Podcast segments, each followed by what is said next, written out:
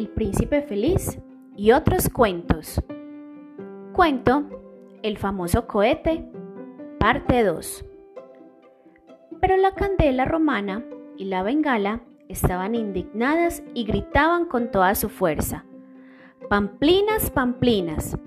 Eran muy prácticas y cuando se oponían a algo lo denominaban pamplinas.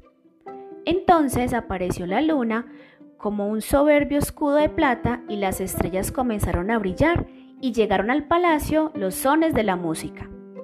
El príncipe y la princesa dirigían el baile. Bailaban tan bien que los pequeños lirios blancos echaban un vistazo por la ventana contemplándolos y las grandes amapolas rojas movían la cabeza, llevando el compás. En aquel momento sonaron las diez, luego las once y luego las doce, y a la última, campanada de medianoche, todo el mundo fue a la terraza y el rey hizo llamar al pirotécnico real.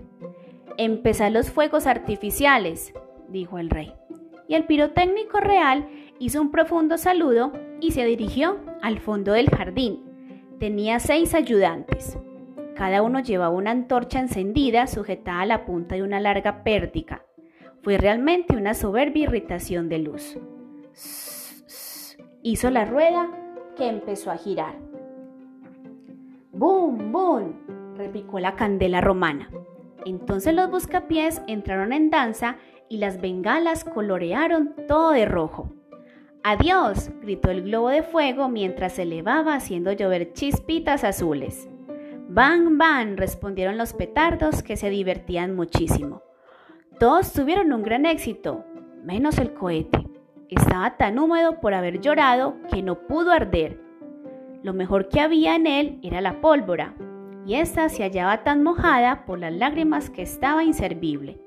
Toda su pobre parentela, a la que no se dignaba hablar sin una sonrisa despectiva, produjo un gran alboroto por el cielo como si fuesen magníficos ramilletes de oro floreciendo en fuego. ¡Bravo, bravo! gritaba la corte. Y la princesita reía de placer. Creo que me reservan para alguna gran ocasión, dijo el cohete. Indudablemente es eso, y miraba a su alrededor con aire más orgulloso que nunca. Al día siguiente vinieron los obreros a colocarlo todo de nuevo en su sitio. Evidentemente es una comisión, se dijo el cohete. Lo recibiré con una tranquila dignidad. Y engañándose empezó a fruncir las cejas como si pensase en algo muy importante, pero los obreros no se dieron cuenta de su presencia hasta dejarlo atrás. Entonces uno de ellos le vio, ¡Ay! gritó. ¡Qué mal cohete! y le tiró por encima del muro. ¡Mal cohete! ¡Mal cohete! dijo este girando por el aire. ¡Imposible! Famoso cohete. Eso es lo que han querido decir. Mal y famoso suenan para mí casi lo mismo, y a veces ambas cosas son idénticas. Y cayó en el lodo. No es esto muy cómodo, observó pero sin duda es algún balneario de moda a donde me han enviado para que reponga mi salud. Mis nervios están muy desgastados y necesito descanso. Entonces una ranita de ojillos brillantes, de traje verde moteado, nadó hacia, hacia él.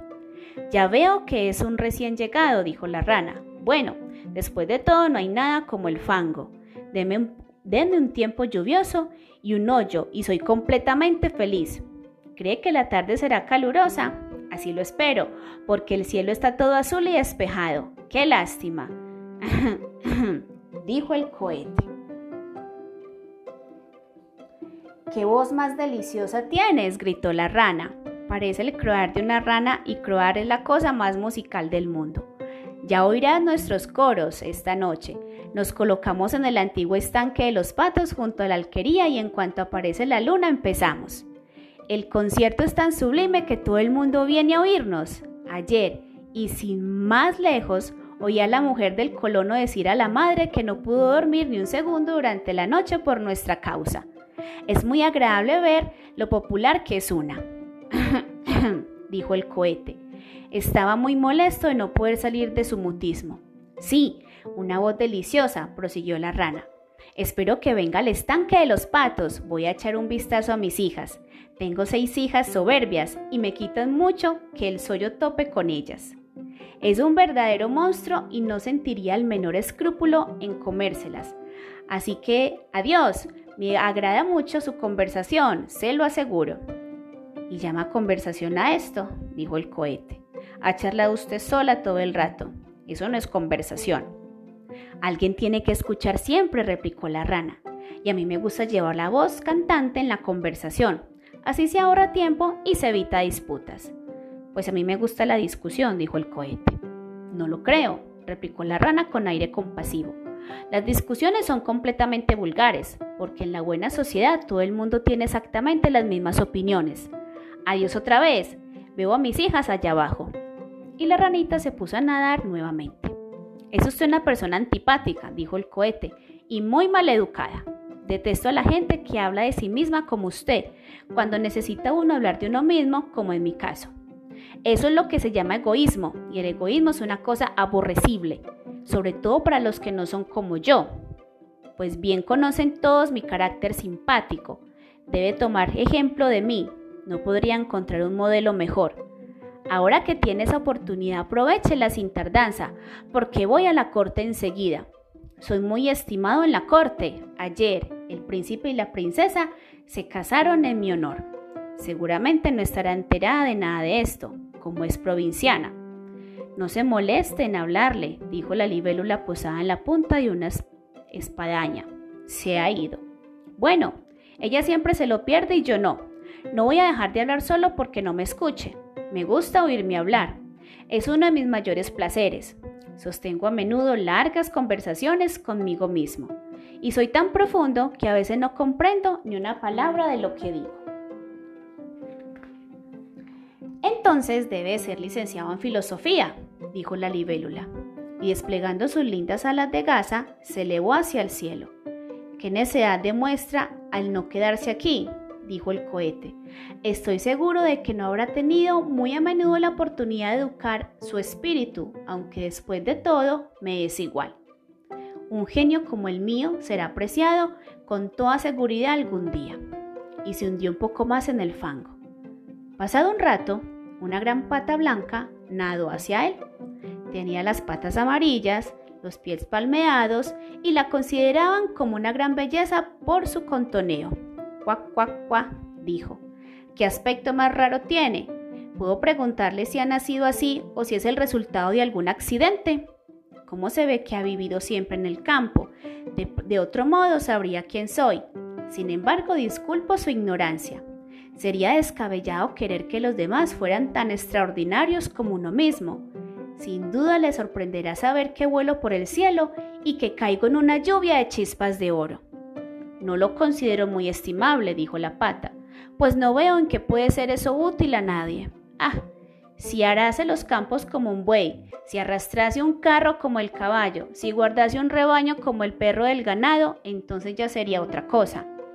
Buena mujer, dijo el cohete con tono muy altivo. Veo que pertenece a la clase baja. Las personas de mi rango no sirven nunca para nada. Tenemos un encanto especial y con eso basta. Yo mismo no siento la menor inclinación por ningún trabajo, y menos aún por esa clase de trabajos que enumera. Además, siempre he sido de opinión que el trabajo rudo es simplemente el refugio de la gente que no tiene otra cosa que hacer en la vida. Bien, bien, dijo la pata, que era de temperamento pacífico y no reñía nunca con nadie.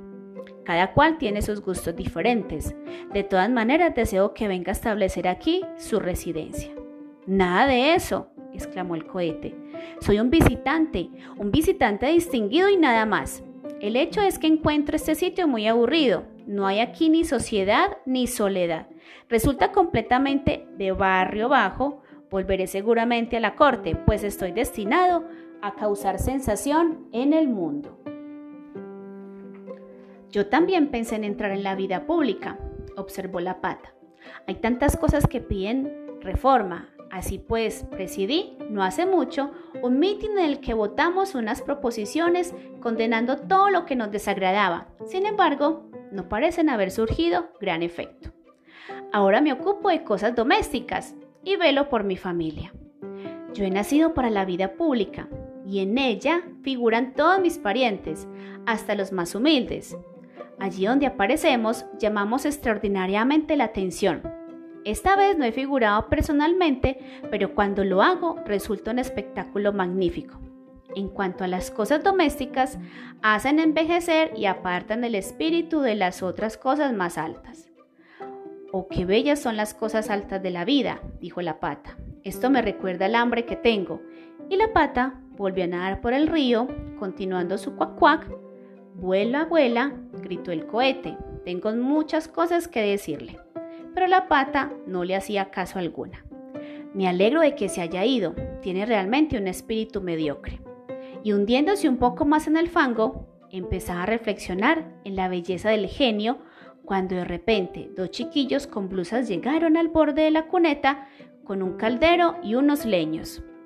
Esta debe ser la comisión, dijo el cohete, y adoptó una digna compostura.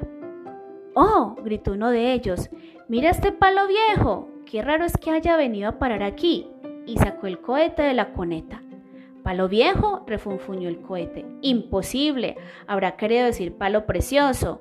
Palo precioso es un cumplido. Me toma por un personaje de la corte. Echémosle al fuego, dijo el otro muchacho. Así ayudará a que la hierba, a que hierva la caldera.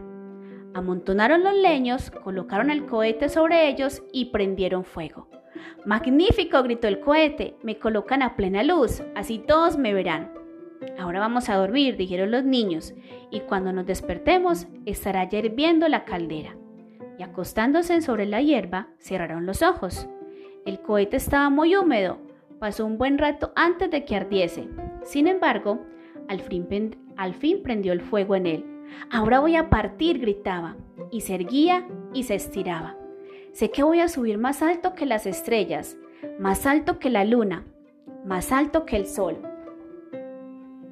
subiré tan arriba que... y se elevó en el aire. Delicioso, gritaba, seguiré subiendo, así siempre. ¡Qué éxito tengo!